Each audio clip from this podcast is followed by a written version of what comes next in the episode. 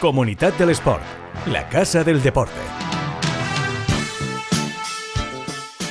¿Qué tal? Saludos, bienvenidos a esta ventana que abrimos al deporte en la comunidad valenciana, pero es una ventana diferente, es una ventana en la que vamos a dar visibilidad a los deportistas, a los eventos y a los clubes que más lo necesitan. En cuanto a los deportistas, vamos a hablar con leyendas del deporte de la comunidad valenciana. En el día de hoy nos va a acompañar eh, nada más y nada menos que uno de los mejores atletas de la historia del atletismo en la comunidad valenciana. Enseguida hablaremos con él. Y además vamos a repasar también eh, cómo funciona un club de atletismo. Esas son las tres ventanas que vamos a abrir en este podcast Comunidad mm, del Sport, dando visibilidad a aquellos que más lo necesitan, empezando evidentemente por los eventos que se van celebrando en la comunidad valenciana, bien sea en Alicante, Castellón, Valencia, en este caso en Valencia, porque eh, os queremos contar, os queremos acercar lo que ha sido el Valencian European Skate Open y para ello contamos con uno de los organizadores, Llorens Miralles. ¿Qué tal? ¿Cómo estás? Hola Sergi, ¿cómo estamos? Muy bien. Pendientes de cómo fue el evento y de que evidentemente eh, tiene que haber ido bien por narices porque vuelve el año que viene.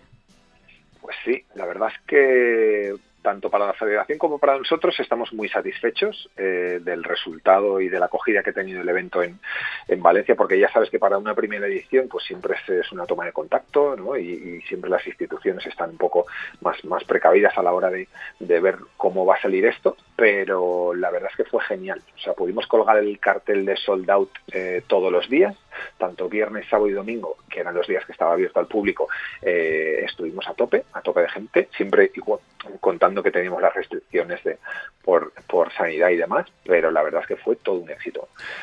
Eh, hay que recordar que es un evento eh, mm, deportivo y cultural también, ¿eh? con competiciones de skateboarding, he visto scooter y roller freestyle. ¿Esto qué es?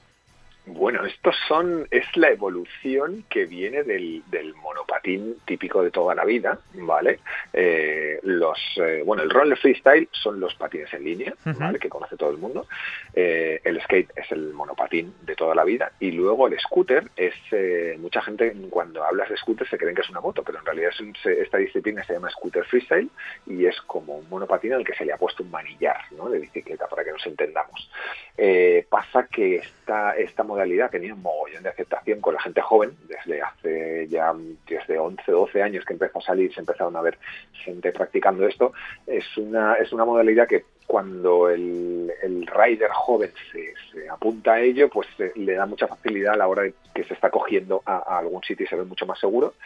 Y bueno, están teniendo mucha aceptación. Nosotros desde, desde la organización lo que decidimos es darle un perfil, como tú has dicho, más de cultural ¿no? y más de un perfil de festival, porque quieres que no, pues somos deportes minoritarios, pero que a la vez tienen un gran impacto en, la sociedad. Quiero decir, no hay mucha gente que se practique, lo practique profesionalmente, pero sí que hay mucha gente que lo practica eh, amateur. Incluso que lo utilizan como medio de transporte para moverse por, la ciudad, bien sea un patinete, un monopatín, unos patines. Oye, por cierto, me has hablado del tema cultural. Eh, al final, si a la gente le hablamos de DJs o de grafitis, eh, les va a sonar seguro. Eh, lo de los DJs quizá eh, está mucho más normalizado que el tema de, los grafitis, que al final eh, mucha gente lo asocia al vandalismo, pero nada más lejos de la realidad. Estamos hablando de arte urbano porque hay murales que son una auténtica pasada. Sí, no sé si llegasteis a verlos, pero bueno, contábamos con una zona que se llamaba el Beso Wall, ¿no? que queríamos hacer el muro de beso, en el cual invitábamos, hicimos un concurso en Insta y invitamos a artistas locales a que vinieran a, bueno a expresarse ¿no? con, su arte. Nosotros creemos que estos deportes, bueno, pues eh, todos, la mayoría se desarrollan en entornos urbanos y lo que hacen es vivir la ciudad, hacer vivir la ciudad, ¿no? Por lo tanto, no podíamos dejar de lado a toda esta faceta cultural ¿no? que, que, llevan todos estos deportes, ¿no? ya que mucha gente normalmente a la que le gustan estas disciplinas también le gusta el baile, le gusta la música, le gusta el graffiti, quiero decir arte urbano, o sea que no creo que no podíamos dejarle de lado y fue un acierto al poder darle más empaque al, a, todo el evento.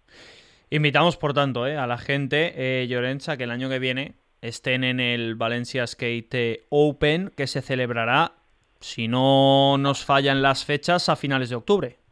Lo tenemos a finales de octubre, eh, lo que pasa que ahora estamos hablando con la Federación Internacional y pasa que van a ser los World eh, Roller Games en Argentina, en Buenos Aires. Y justo los tenían la primera semana de noviembre, pero parece que ahora los van a adelantar. Entonces estamos pendientes de esa confirmación para nosotros adaptarnos a, adaptarnos a estas fechas. Ya eh, sabes que...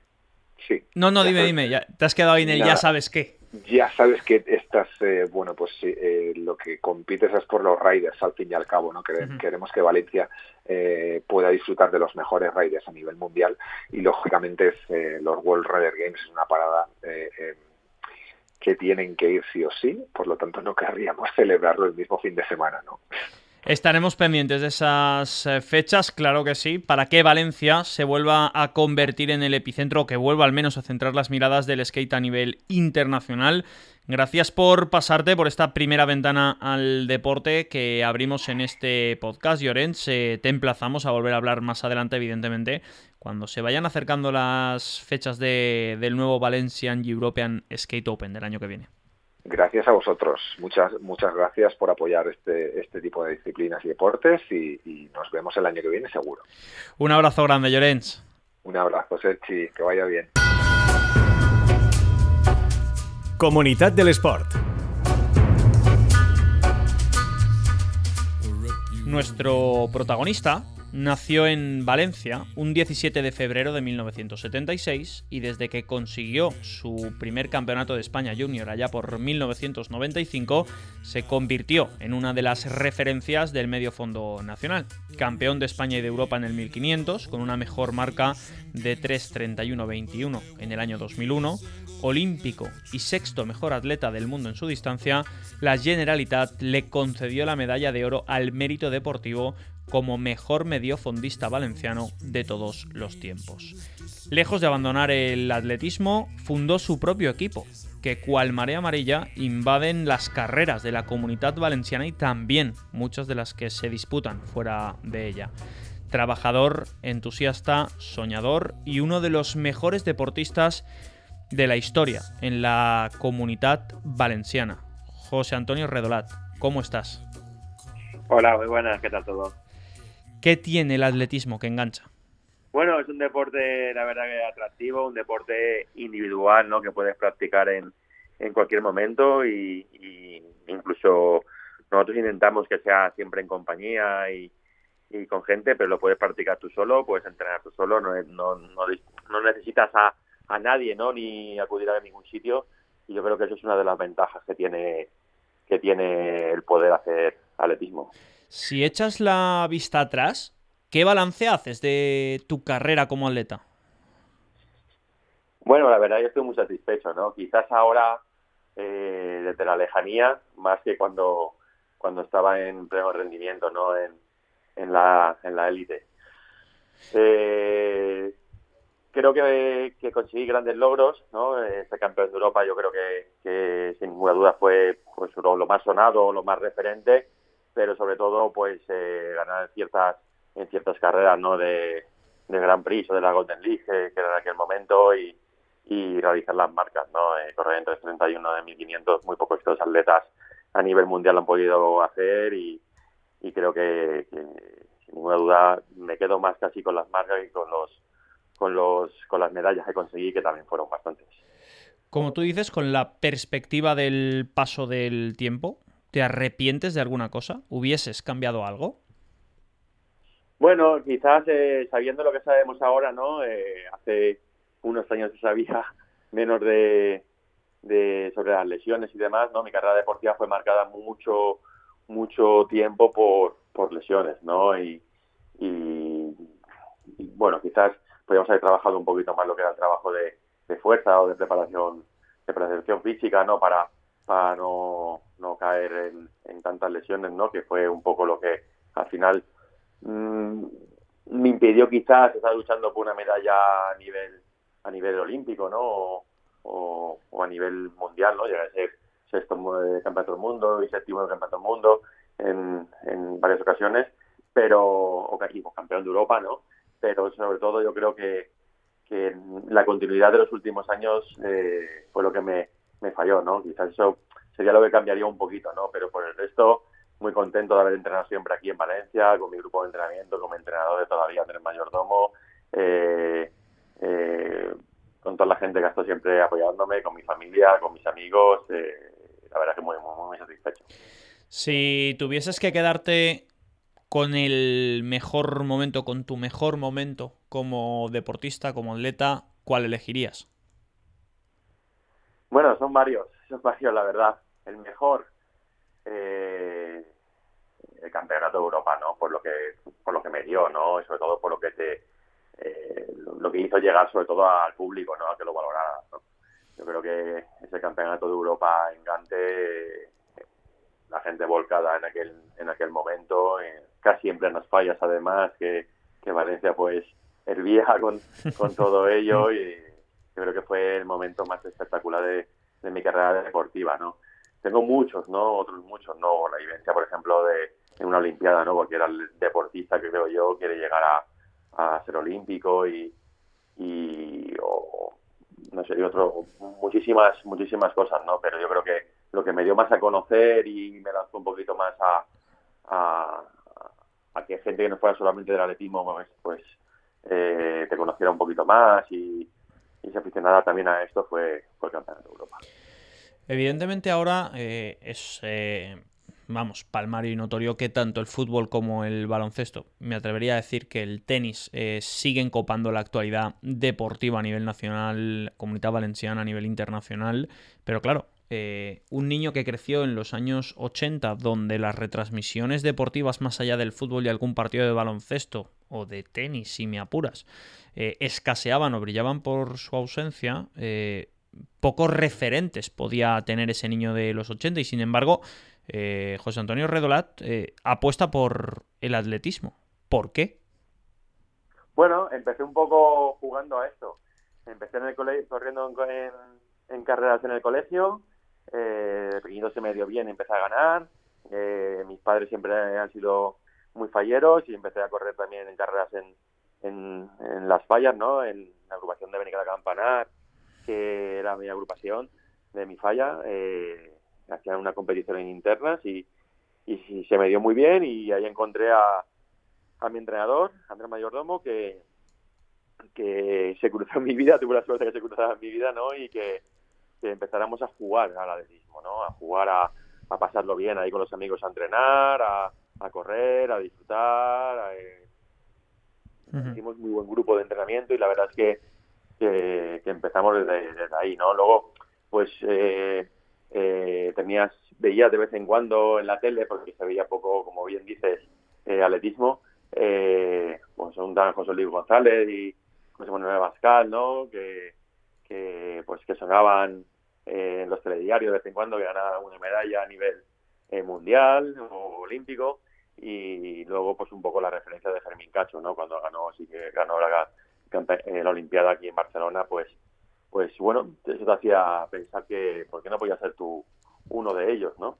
Pero sí que es verdad que se veía en aquel momento eh, poco atletismo, pero ya ibas, empezabas a destacar y, y, entre todos pues te iban enseñando cosas y, la verdad es que cada vez te ilusionabas un poquito más. Cuando he tenido la oportunidad de hablar con, con atletas, bien sea, por ejemplo, Fátima Diamé, eh, Claudia Conte, Abderrahman El Kayami, por ejemplo, eh, todo el mundo coincide, y no sé si tú también, en que el atletismo va más allá de correr, o de saltar, o de lanzar algo lejos. Eh, está por encima de todo el esfuerzo, el sacrificio, los valores que transmite y que quizás son un poco opacos al gran público porque no conocen el día a día de un atleta. Al final, lo que se ve del atletismo, en tu caso, son los eh, 3 minutos 31 segundos, eh, 21 centésimas de carrera. Pero es que detrás de esos 3 minutos y pico hay un año de trabajo, de sacrificio y de momentos muy malos. ¿Esa realidad tú la sentías así? Sí, sí, porque es verdad que eh, es un deporte muy grato y a la vez muy ingrato, ¿no? Eh, para triunfar en esos 3 minutos 31 segundos, eh, detrás hay un montón de historias y de cosas que, que has tenido que superar y, y de pelear, ¿no? Eh, la lucha contra un montón de lesiones en el día a día, eh, doble lesión de entrenamiento, o sea, es un trabajo eh, de mucho sacrificio, ¿no?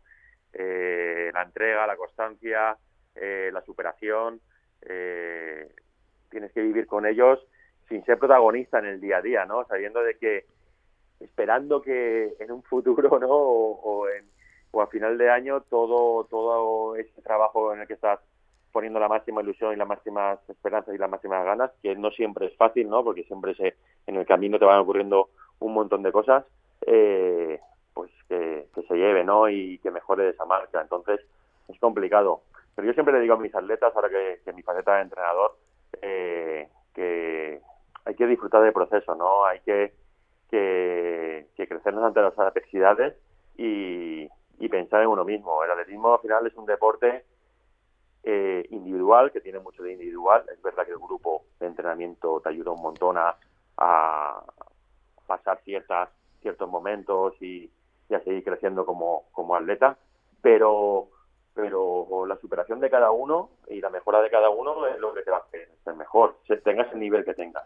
Todo atleta puede ser mejor, tengas el nivel que tengas, siempre que eh, eh des todo, tengas una entrega por, por superarte, por mejorar, y por hacer las cosas bien, ¿no? Yo creo que, que esos son los primeros, los valores que hay que transmitir, ¿no? De, de, esfuerzo, ¿no? Sobre todo de esfuerzo, de entrega, de, pasión y, de mejora.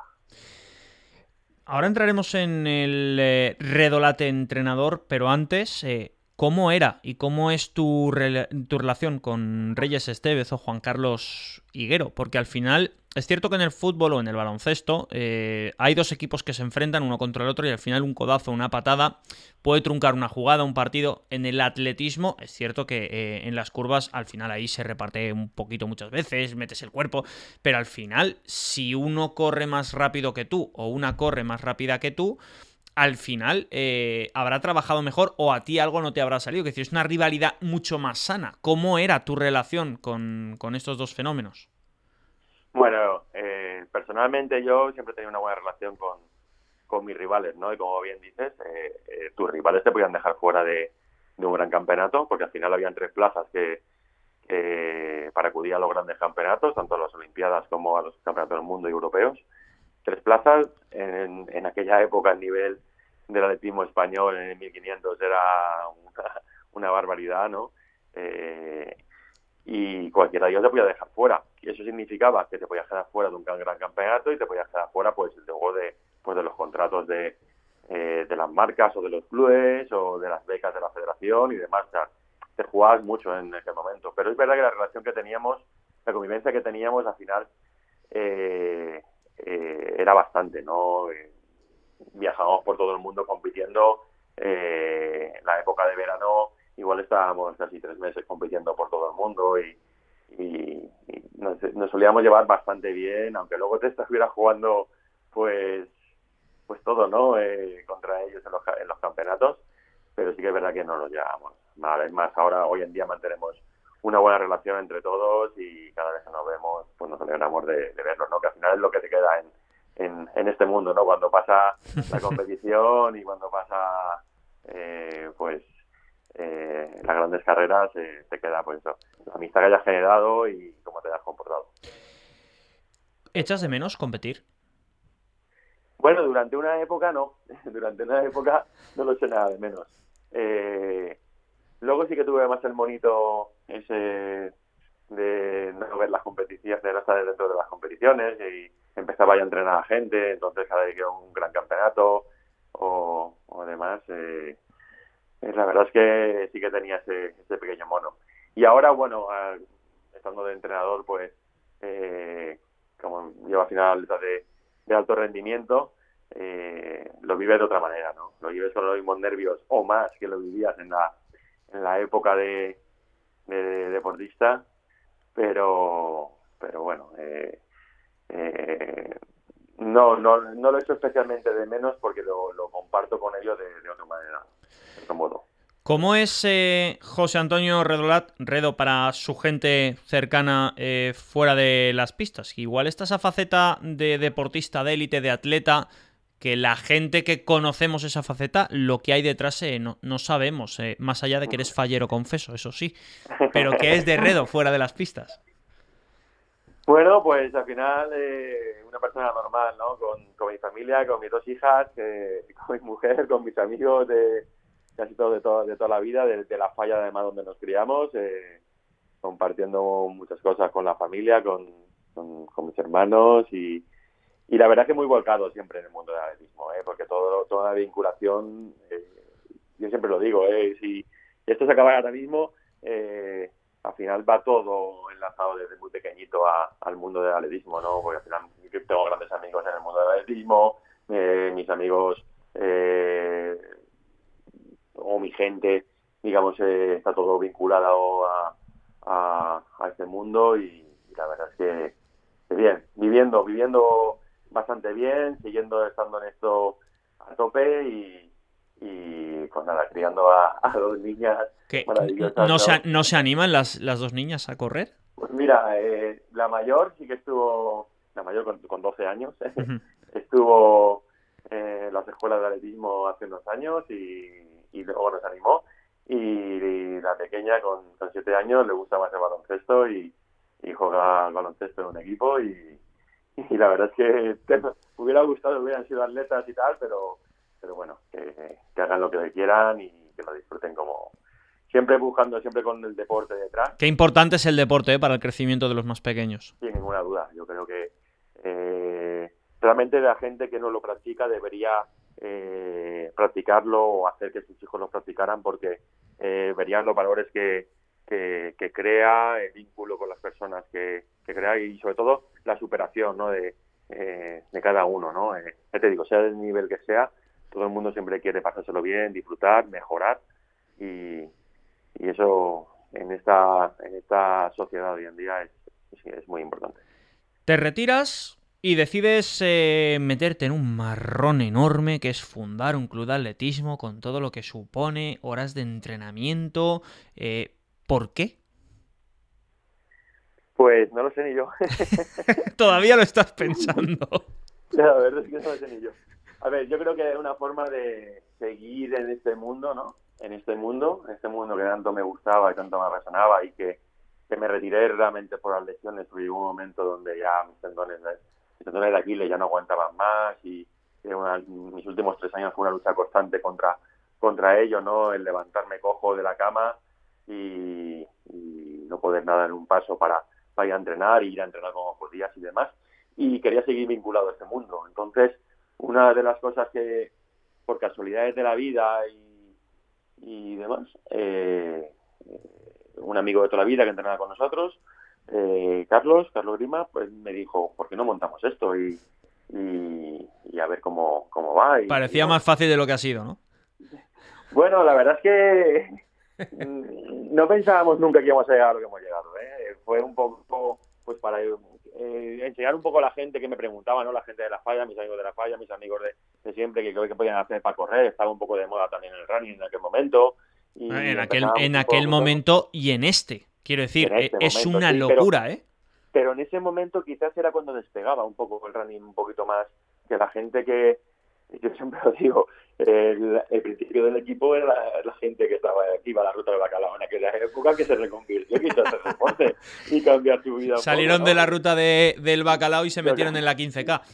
Exacto, eh, fue un poco, un poco así y ayudarles un poco a que sean las cosas bien hechas, ¿no? Eh, pues eh, eh, saqué también el, el, título de entrenador nacional de atletismo de la Federación Española de Atletismo y, y ayudarles un poco a, a hiciéramos las cosas bien, a que estuvieran bien cuidado, a que lo pasáramos bien y de repente empezamos a crecer, a subir y en lo que nos hemos convertido. Antes, no me, antes me has dicho eh, que tu suerte fue que Andrés eh, se cruzase contigo eh, y que te llevase de la mano en tu carrera. ¿Aspiras a ser tú la suerte de alguno de tus atletas?